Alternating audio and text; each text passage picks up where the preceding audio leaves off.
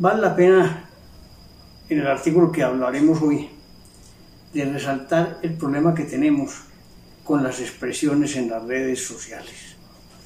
La vida, la honra, inclusive la carrera de alguien se puede afectar por un mal comentario. Por eso es necesario que reflexionemos sobre lo que decimos y la forma en que lo expresamos. Estamos en una época que no hay que estar hablando mal de la gente. Eso hace daño. Si tenemos diferencias, que se hablen directamente. Pero ofender a cualquier persona por las redes no genera sino desazón, mala idea de quien la expresa y sobre todo se ofende a quien es el que recibe la ofensa. En este caso de hoy es una ofensa de una funcionaria pública en algún lugar de Colombia, que no quiero decirlo porque tampoco hay que estigmatizar a la señora, pero ofendió de una manera grave al gremio de los músicos. Por eso hoy eh, denominamos el artículo Se habla mucho, se acierta poco. Todos en algún momento de la vida hablamos más de la cuenta y ahí cometemos errores los cuales, de los cuales podemos arrepentirnos después. Por ello, lo mejor es la prudencia en cada comentario que hacemos, no atacando al otro, descalificándolo o juzgándolo sin necesidad.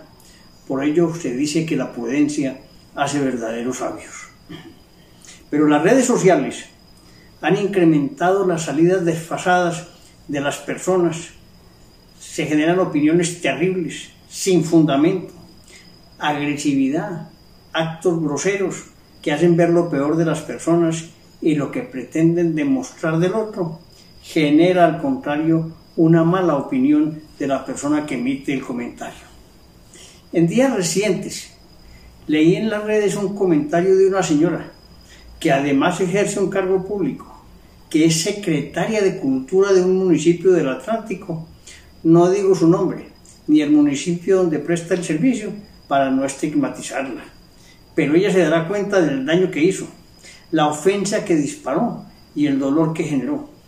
En mi opinión, excedió con su lenguaje el respeto por los demás, atacó en forma inusual al gremio de los músicos, que representan a un grupo importante y valioso del país. Son ellos los que nos alegran la vida con sus letras, interpretaciones y ejecuciones que nutren la cultura artística de Colombia, que dan la vida por el género que representan y que además han sido tal vez el grupo humano que ha sufrido más por causa de la pandemia, al no poder estar en eventos, conciertos o pequeñas presentaciones, afectándose de una manera notoria su economía familiar. Es además más grave que quien emitió esa opinión ejerza el cargo de secretario de Cultura agravante de su conducta. No es, una persona, eh, no, es una persona extraña a las expresiones artísticas, por el contrario lo representa, los debe proteger, promover y generar opciones de mejoramiento de las condiciones de vida y no a través de las redes descalificándolos y casi que expresando una amenaza soterrada contra ellos. Por todo ello, lamento que profesionales, Personas que tienen familias, amigos, se expresen así de los demás. En Colombia no se puede permitir que las redes sirvan para expresar opiniones irreverentes, ofensivas, que dañan a las personas, que afectan su dignidad y su honor. La expresión textual que emitió la funcionaria pública dice así, abro comillas, estoy pensando que otra vida seguramente fui asesina serial de músicos y por eso he tenido tantos problemas con esos bichos en esta vida. Cierro comillas. La expreso inclusive con horror, error ortográfico. Es terrible que se expresen así de las personas que trabajan dignamente por tener una buena calidad de vida. Su actividad no debe generar violencia verbal. Casi que con seguridad ella misma canta, baila la música de ellos. Sería magnífico que la funcionaria de esta historia se disculpara públicamente en la misma forma en que agredió al gremio de la música. Sería lo más prudente, por lo menos reconocer su error, aminorando el impacto negativo que generó en la mente de muchas personas que convirtieron ese acto y esa expresión viral.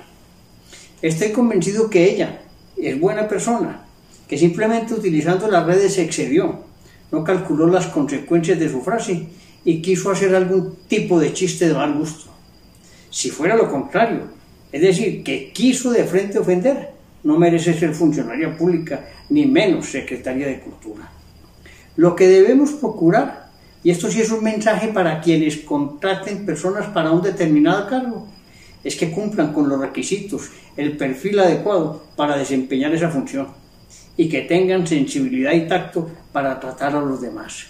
Es pues un mensaje de vida, respeto por los demás y por ello en este caso estamos dignificando al músico y le damos valor a la música haciéndolo respetar. Un cordial saludo.